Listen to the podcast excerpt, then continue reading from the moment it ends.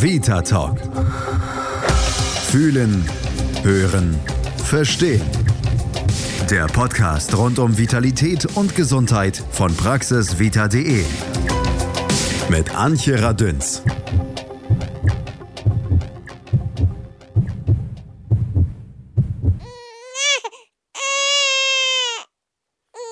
Eigentlich kommen wir doch alle sehr kraftvoll und lebenshungrig auf dieser Erde an. Und dann treffen wir auf unsere nächsten Vorfahren, meist Eltern genannt, und die lesen uns dann den ganzen Beipackzettel des Lebens vor.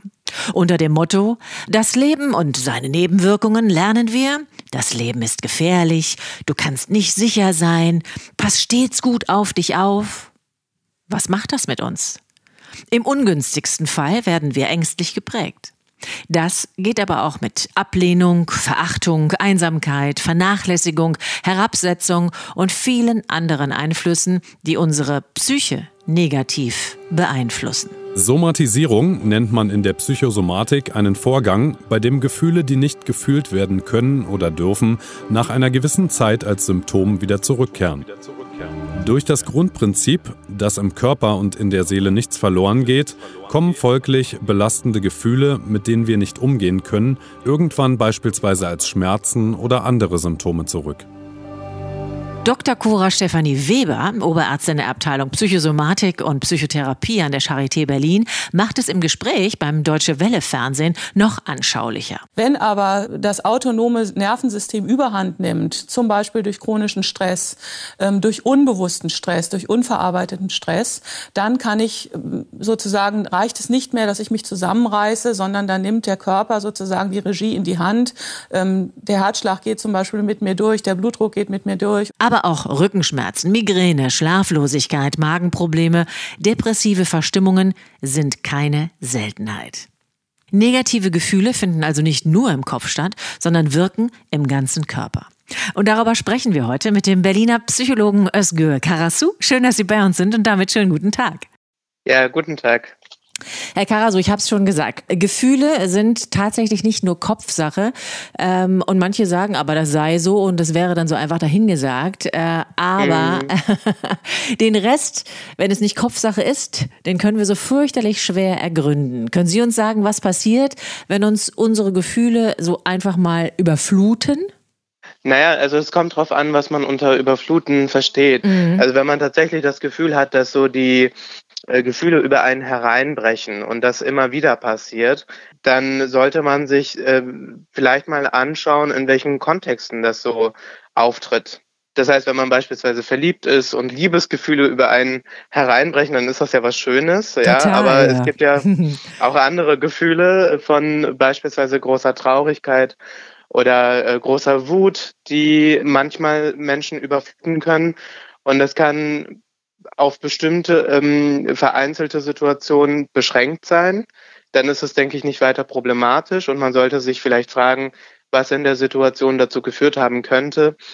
Oder es kann völlig unkontrolliert passieren. Und dann ist es natürlich schon ein Problem, wenn man beispielsweise in unpassenden Situationen immer wieder mit solchen Gefühlsüberflutungen zu tun hat. Wenn man dann äh, nicht herausfindet, woran das liegen könnte, beziehungsweise die Problematik dann nicht selber in den Griff kriegt, dann äh, sollte man sich professionelle Hilfe suchen in mhm. Form einer mhm. Psychotherapie. Mhm. Da sind Sie ja jetzt ja. genau der Richtige und Sie haben es ja schon so schön gesagt. Also alles, was äh, schön ist und ähm, ja uns gut tut, ähm, auch wenn es noch so viele Schmetterlinge sind, die da möglicherweise durch unseren Bauch fliegen wollen, das empfinden wir auch als positiv und da machen wir uns auch nicht so richtig viele Gedanken, weil wir sagen, naja, okay, da steckt ja was Schönes dahinter. Was machen wir aber jetzt mhm. mit diesen Momenten, wie Sie sie auch schon gerade benannt haben? Also wenn es eben nicht so schön ist, wenn wir einfach sagen, Mann, mir geht's seit Wochen schlecht, ich weiß eigentlich nicht und ich finde es nicht so richtig. Und da sind wirklich Gefühle, die so stark sind, die wir tatsächlich nicht ergründen können. Jetzt haben Sie gesagt, na, dann holt man sich Hilfe, aber äh, von dem Moment, wo ich es merke, bis dahin, bis ich mir wirklich bewusst bin, dass ich vielleicht tatsächlich Hilfe brauche, vergeht ja oft viel Zeit. Haben Sie da Tipps, wie man in dieser Zeit äh, für sich selber ein bisschen herausfinden kann, äh, was mich dann möglicherweise belastet oder welches Gefühl, Einsamkeit, Trauer etc. etc. mich möglicherweise gerade auch körperlich krank macht? Ja, das kommt natürlich auch darauf an, welche inneren Möglichkeiten man hat. Ja. Ne? Also da gibt es ja große Unterschiede von Person zu Person. Das hat mit persönlichen Entwicklungswegen zu tun, mit Mhm. Erfahrungen, Mhm. mit Prägungen. Ähm, und das hat tatsächlich auch nicht nur mit uns zu tun, sondern auch mit den Bindungs- und Beziehungserfahrungen, die wir unser Leben lang machen. Es gibt Menschen, die können äh, das reflektieren, die können äh, Gefühlen auf den Grund gehen, wenn die dann nicht mehr allzu intensiv sind. Äh, beispielsweise, die können ähm, mit anderen in Kontakt treten, mit Freunden, mit äh, Familie und ähm, auch darüber sich Hilfe holen. Und es gibt leider eben auch Menschen, die diese Möglichkeiten nicht haben. Mhm. Ja, die beispielsweise keine ähm, äh, guten Bindungs- oder Beziehungserfahrungen haben, die ähm, nicht wissen, wie sie sich einen Reim auf ihre Emotionen machen können oder bei denen das manchmal eben auch nicht ausreicht. Es gibt einfach auch unterschiedliche Grade der emotionalen Intensität. Mhm. Ja, und da sollte man dann eben darauf achten, wie stark man sich auch dadurch eingeschränkt fühlt. Mhm. Ne? Also das sind ja oftmals die Faktoren, die Menschen dazu bringen, in Psychotherapie zu gehen, wenn sie eben merken, dass sie mit ihren eigenen Bewältigungsmechanismen ihre Probleme nicht mehr in den Griff kriegen, dass sie am Arbeitsplatz beispielsweise Probleme haben, ähm, dass sie immer wieder anecken, dass sie immer wieder Konflikte haben mit Kollegen, mit Vorgesetzten etc. etc oder dass es immer wieder in Beziehungen kriselt, ähm, in der Familie kriselt. Und dieser ganz individuelle Leidensdruck ist ein ganz guter Indikator auch dafür, ob man eben professionelle Hilfe braucht oder ob äh, man in der Lage ist, äh, das alleine oder mit Hilfe der Unterstützungsmechanismen oder auch Bindungspersonen, die man so hat in seinem Leben, zu bewältigen. Hm. Hört sich natürlich leicht an und ich glaube, ähm, es ist ja doch immer noch so ein Tabu, äh, so auf dem, was so wirklich in einem ist und vor allen Dingen, wenn es einem schlecht geht und man es nicht so richtig definieren kann. Also wir kennen Ja. das alle, wir haben da schon mal die Nase voll und haben irgendwie ein schlechtes Gefühl deswegen und vielleicht auch, weiß ich nicht, Bauchschmerzen oder Rückenschmerzen deswegen. Wir sind einfach überlastet durch Stress im Job und wollen uns das nicht eingestehen. Sie haben schon angesprochen, auch so Konfliktvermeidung ist auch immer so ein Thema, was gerne Ja. auch belastend ist, ja auch innerfamiliär immer wieder auftritt. Aber was machen wir? Wir rennen nicht nach vorne und sagen, also ich wollte euch mal sagen, heute geht's mir schlecht und jetzt lasst uns mal darüber reden, sondern das, was wir machen, ist ja meistens entweder den Rückzug antreten und versuchen, es irgendwie alleine zu ergründen, was oft scheitert, oder wir setzen unser bestes Lächeln auf und gehen nach draußen und tun so, als wären wir super gut gelaunt und es, als ginge es uns gut und äh, erleiden wahrhaftig, ähm, ja, diese, weiß ich nicht, Nebenschauplätze, die dann sich als Schmerzen ausdrücken. Äh, A, Ja. A, die Frage so an Sie, warum neigen wir so alle dazu, ähm, eigentlich doch das so ein bisschen übergehen zu wollen? Und B, die andere Frage, was liegt dann so unten drunter? Also was macht das mit unserer Psyche, wenn wir das alles wegdrücken? Ja, naja, also ich bin ja Psychoanalytiker Ja. äh, von der theoretischen Orientierung her. Das heißt, ich äh, bin davon überzeugt, dass das Verdrängte wiederkehrt, Mhm, ähm, mhm. nur in anderer Form. Ja. Äh, dass es dann unbewusst wird und dass sich unbewusste Konflikte eben ausdrücken. Und manchmal zeigen die sich eben auch im körperlichen Bereich. Ähm, Mhm. Es gibt einfach bestimmte, sagen wir mal, Typen von Menschen, die dazu neigen, Symptome zu verkörperlichen, äh, beziehungsweise innere Konflikte zu verkörperlichen. Also Mhm. Menschen, die beispielsweise in äh, ihrer Beziehung in einem Konflikt stecken.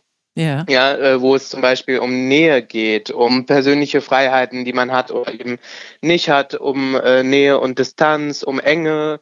Die können sich beispielsweise manchmal auch darüber beklagen, ähm, über enge Gefühle in der Brust. Ja, das Herz ist ja auch in, in der deutschen Sprache äh, der Ort, an dem die Emotionen ausgedrückt werden. Das ist das Organ, was mit der Liebe identifiziert wird beispielsweise. Mhm. Und ähm, der sprichwörtliche Herzschmerz, der wird tatsächlich von einigen Patienten dann auch als Symptom wahrgenommen, weil sie über die eigentlichen Konflikte nicht reden können, weil sie beispielsweise Schuldgefühle haben, äh, diese Themen in der Beziehung ähm, zu thematisieren ähm, oder eben Konflikte mit dem Partner auszutragen und dann wird das eben verkörperlicht. Ja. Mhm. Das heißt, es drückt sich aus, aber in anderer Form, in einer Form, in der der eigentliche Konflikt erstmal nicht sichtbar wird, mhm. sondern dann sind ja die körperlichen Schmerzen im Vordergrund. Mhm. Ja, das ist doch auch das Vertrackte. Da denkt man, mein Gott, ich habe Rückenschmerzen seit Wochen und ich schlafe schlecht und weiß aber vielleicht gar nicht, was einen so richtig bedrückt. Und äh, Sie sagen ja selber, Sie sind Analytiker. Manchmal braucht man ja wirklich sehr, sehr lange, um wirklich überhaupt dahin zu kommen, wo der Schmerz eigentlich ausgelöst wird. Ja. Äh, ja. Das ist ein großes Feld, ja, was man dann, äh, sage ich mal, als Laie irgendwie selbst zu lösen hat, beziehungsweise ja erstmal gar nicht auf die Idee kommt, dass es irgendwie psychischer Natur ist. Was macht man damit? Also was man natürlich ähm, erst einmal machen kann, ist ähm, Mediziner abchecken zu lassen, ob es sich tatsächlich äh, um körperliche Symptome handelt. Mhm, also ob mhm. nicht beispielsweise ein organischer Defekt äh, oder eine organische Komplikation äh, diesen Schmerzen zugrunde liegt. Ja, mhm. vielleicht hat man mhm. ja äh, einen Herzfehler, ja, oder es gibt irgendwelche äh, Schwierigkeiten im Rückenbereich beispielsweise. Ne? Vielleicht hebt man auch zu viel in der Arbeit, der man nachgeht. Ja, und wenn das dann ausgeschlossen wird, ja, wenn man vom Mediziner das äh, Feedback bekommt vom Arzt, dass das keine körperlichen Symptome sind, die dem zugrunde liegen, dann kann man sich eben äh, fragen, ob es andere Ursachen geben könnte. Mhm. Ja, und wenn die mhm. Schmerzen dann nicht weggehen oder wenn man ähm, nicht in der Lage ist, dem auf äh, den Grund zu gehen, dann äh, kann man damit auch zu einem Therapeuten gehen. Mhm, mh. ja, weil äh, psychosomatische Beschwerden sind tatsächlich sehr, sehr häufig in Arztpraxen die Ursache für viele Beschwerden, äh, beispielsweise Rückenschmerzen, äh, Schulterschmerzen, Herzbeschwerden äh, etc. Das sind so Klassiker, ähm, mhm, die mhm. beispielsweise bei Menschen, die eben eine Beziehungsproblematik haben, also da etwa beim Herzen oder die zu sehr belastet sind, die zu viel tragen, äh, nicht nur im wörtlichen, sondern auch im symbolischen Sinne. Und der Körper symbolisiert sozusagen diese Schmerzen. Mhm. Ja. Mhm. Kann das möglicherweise auch schon sein, dass das Gehirn irgendwie gelernt hat, über viele, viele Jahre irgendwie über schlechte Gefühle zu empfinden, dass man sich dann auch schlecht fühlt und man das schon vielleicht gar nicht mehr so registriert für sich selber? Ich nehme jetzt nur mal so als Beispiel, wenn jemand besonders eifersüchtig ist, da sagt der andere, mein Gott, ich weiß gar nicht, was der hat. Wie kann der denn so eifersüchtig sein? Verstehe ich überhaupt nicht. Bin ich gar mhm. nicht so. Und der andere leidet und leidet und leidet. Das muss ja irgendwo herkommen. Und ähm, deswegen Klar. die Frage, Sie als Analytiker, ähm, Sie wissen, da müssen Sie bohren eine ganze Weile, bis Sie den Punkt finden, oder nicht? Ja, also es ist schon so, dass sich gewisse Probleme eben in bestimmten Körperregionen beispielsweise ausdrücken, ne? ja. bevorzugt ausdrücken. Ja. Aber es gibt daneben natürlich auch die Geschichte, die jeder Patient mitbringt mhm. und die mhm. wir uns zu Beginn einer Therapie immer anhören. Das heißt, äh, welche Entwicklung hat der Patient durchgemacht? Welche Erfahrungen bringt er aus der Familie mit? Mhm. Ähm, wie war die Schulzeit für den? Ne? Und äh, daraus kann man ja schon ganz viele Schlüsse ziehen auf bestimmte Vulnerabilitäten. Ne? Auch äh, indem man sich beispielsweise beschreiben lässt, wie sich der Patient als Kind gesehen hat, äh, wie der als Jugendlicher war, welche Erfahrungen, welche Gefühle es äh, sind, die seinen Alltag heutzutage vorrangig prägen. Ja, das sind alles so Indikatoren, die man zu Rate ziehen kann, mhm. um eben solche Deutungen von Symptomen vorzunehmen. Mhm. Ne, und das ist ja auch das, was ich in dieser psychoanalytischen Ausbildung lerne. Ja, mhm. Äh, dem Unbewussten auf den Grund zu gehen anhand der Symptome, die sich zeigen. Mhm. Ja. Kann es denn sein, dass es ähm, tatsächlich Gefühle, Erfahrungen, äh, ja, weiß ich nicht, Gehirnprägungen äh, gibt, die wirklich so stark sind, dass man sein Leben lang dann sich damit abfinden muss, dass man eben der eifersüchtige Typ ist oder dass man eben der Typ ist, der bei Liebeskummer viel, viel, viel, viel mehr leidet als ähm, der Freund oder der Nachbar oder sonst irgendjemand. Also kann das wirklich sein, dass man so eine Disposition hat, äh, einfach, weil man es in der Vergangenheit möglicherweise so erlebt hat und so geprägt worden ist? Ähm, ja, ich sage es mal so, es kommt halt drauf an. Äh, es gibt bestimmte Konflikte, bestimmte Erfahrungen, die natürlich sehr prägend wirken. Mhm, ja, aber äh, wir haben ja beispielsweise in der psychoanalytischen Psychotherapie auch sehr viel Zeit, um mit den Patienten äh, zu arbeiten. Also ja. das sind dann bis zu 300 Stunden. Es ist ein intensiver Prozess, ein stetiges Auf und Ab, äh, ein Durcharbeiten, ein Wiederholen, ein ähm, äh, gemeinsames Verstehen. Ja, da inszeniert sich auch in den Behandlungen immer ganz viel. Mhm. Äh, und äh, in den Behandlungen werden oft auch ähm, frühere Erfahrungen reinszeniert. Also also beispielsweise in der Beziehung, die der Patient zum Therapeuten bekommt mhm, ja, und mhm. äh, oder entwickelt. Und äh, da kann man vieles aufarbeiten und man kann vieles äh, beeinflussen, ja. Aber es gibt, ähm, ich sage mal so, aus der aus der Entwicklungspsychologie wissen wir beispielsweise, dass schon ähm, Säuglinge ein gewisses Temperament an den Tag legen, mhm. ja, dass also Menschen sich schon bei der Geburt äh, sehr voneinander entscheiden, sogar schon vor der Geburt anders sind, ja. Mhm. Und äh, das sind natürlich Dispositionen, die klar, die bleiben. Also ein ähm, Kind, das sehr expansiv ist, sehr lebendig ist, äh, schon als äh, Säugling, das wird auch später eher sich in diese Richtung entwickeln können. Mhm.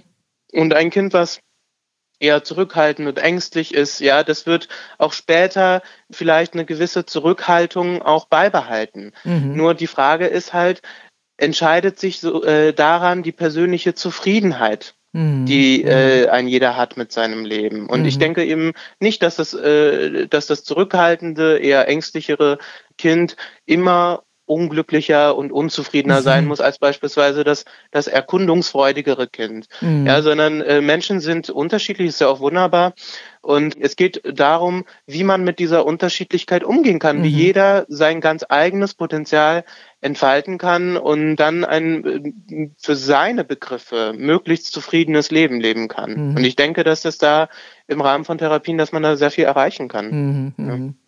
Wenn wir uns nicht alle immer miteinander vergleichen würden, dann wäre uns wahrscheinlich sowieso schon viel mehr geholfen an der Stelle. Aber ich würde ganz gerne noch mal darauf hinaus.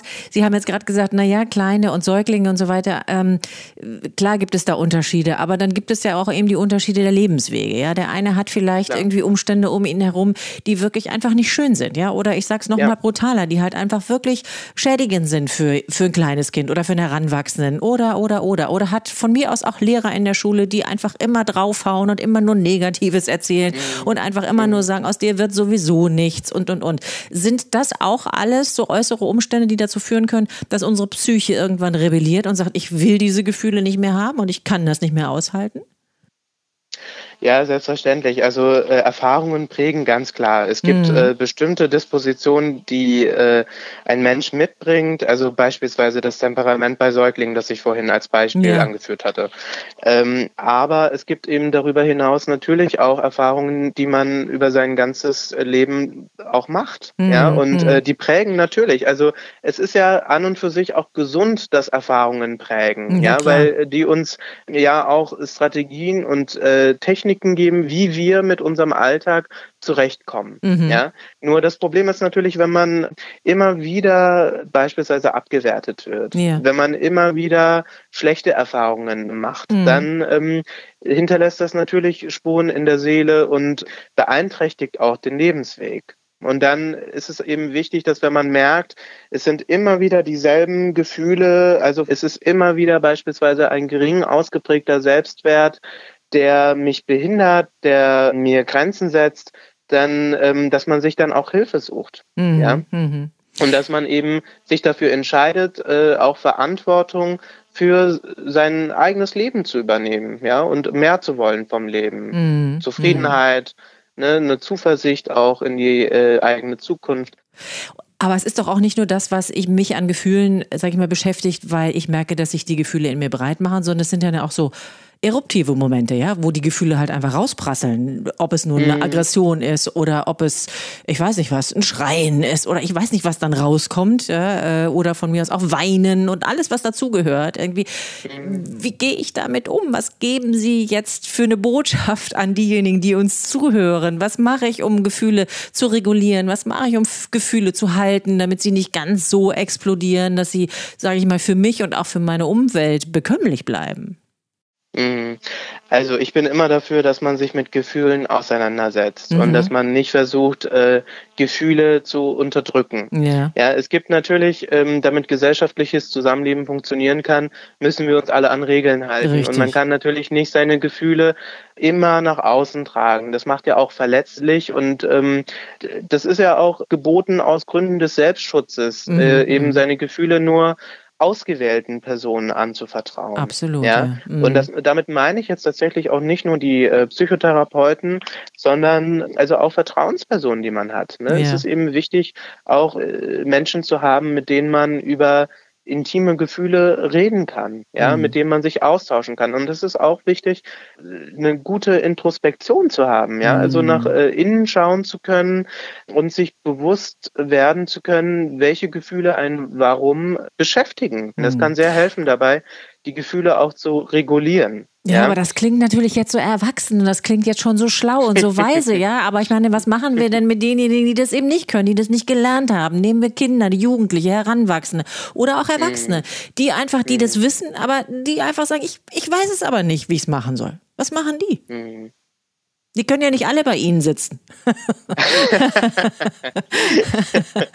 ja, ich meine, es ist natürlich auch wichtig für, für Kinder oder Jugendliche, dass ja. ähm, auch die Unterstützernetzwerke haben. Mm, dass mm. man beispielsweise in der Familie das Gefühl hat, dass man mit seinen Sorgen äh, gesehen wird, mhm. dass man ähm, Rückhalt hat, dass man beispielsweise auch ähm, das Gefühl hat, dass man in der Partnerschaft unterstützt wird. Ne? Ja, also es ja. gibt ja viele Beziehungen, die da herangezogen werden können. Und ähm, ich denke, was eben ein Problem in der heutigen Zeit ist, ist, dass ähm, wir alle einem Optimierungswahn, einem Selbstoptimierungswahn unterliegen, ähm, der eben auch so weit führt, dass wir immer meinen, alle Gefühle im Griff haben zu müssen. Mhm. Ja, äh, das alles in uns selbst äh, bearbeiten zu können. Und das geht eben nicht, denn viele Gefühle ähm, basieren eben auf Beziehungs- und Bindungserfahrungen. Und die kann man auch nur in Beziehungen und Bindungen aufarbeiten. Davon bin ich überzeugt. Und ähm, das müssen nicht nur therapeutische ähm, Beziehungen und Bindungen sein, um Gottes Willen. Ne? Darum geht's ja nicht. Ist, ähm, die Psychotherapie ist ja ähm, für diejenigen geboten, die ihre äh, seelischen Schwierigkeiten nicht mehr in den Griff bekommen, ja, ja denen ja. also die Bewältigungsmechanismen ausgehen, bei denen es eben nicht ausreicht, ähm, beispielsweise das mit der Partnerin zu besprechen oder in der Familie zu besprechen, wo diese Probleme immer wieder auftauchen und so einen Leidensdruck erzeugen, dass man im Grunde nicht mehr in der Lage ist, in unterschiedlichen Lebensbereichen, also in der Partnerschaft, auf Arbeit und so weiter, zu funktionieren. Mhm. Ne, ich denke, dass das eben immer wieder auch, ähm, wenn es um diese äh, Fragen nach emotionaler äh, Regulation und so weiter ja, geht, ja. Dass, dass dieser Beziehungsaspekt viel zu wenig gesehen wird. Mhm. Äh, letztlich sind wir Menschen soziale Wesen, wir sind aufeinander angewiesen. Ja, und ähm, das ist ja auch was Schönes, ja, denn wer gibt, der kriegt auch.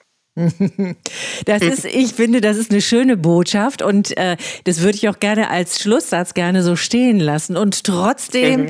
äh, habe ich Bauchschmerzen, das einfach so stehen zu lassen, weil ich weiß, dass es da draußen äh, nicht jeden Tag und überall so funktioniert. Aber gut, Sie haben es alle gehört und vielleicht können wir da ein kleines Stück dazu beitragen, dass wir sagen, okay, einmal mehr reden, einmal mehr den anderen anlächeln, einmal mehr fragen, was ist eigentlich los, um dahinter zu gucken. Vielleicht kommen wir so ein Stück weit aufeinander zu.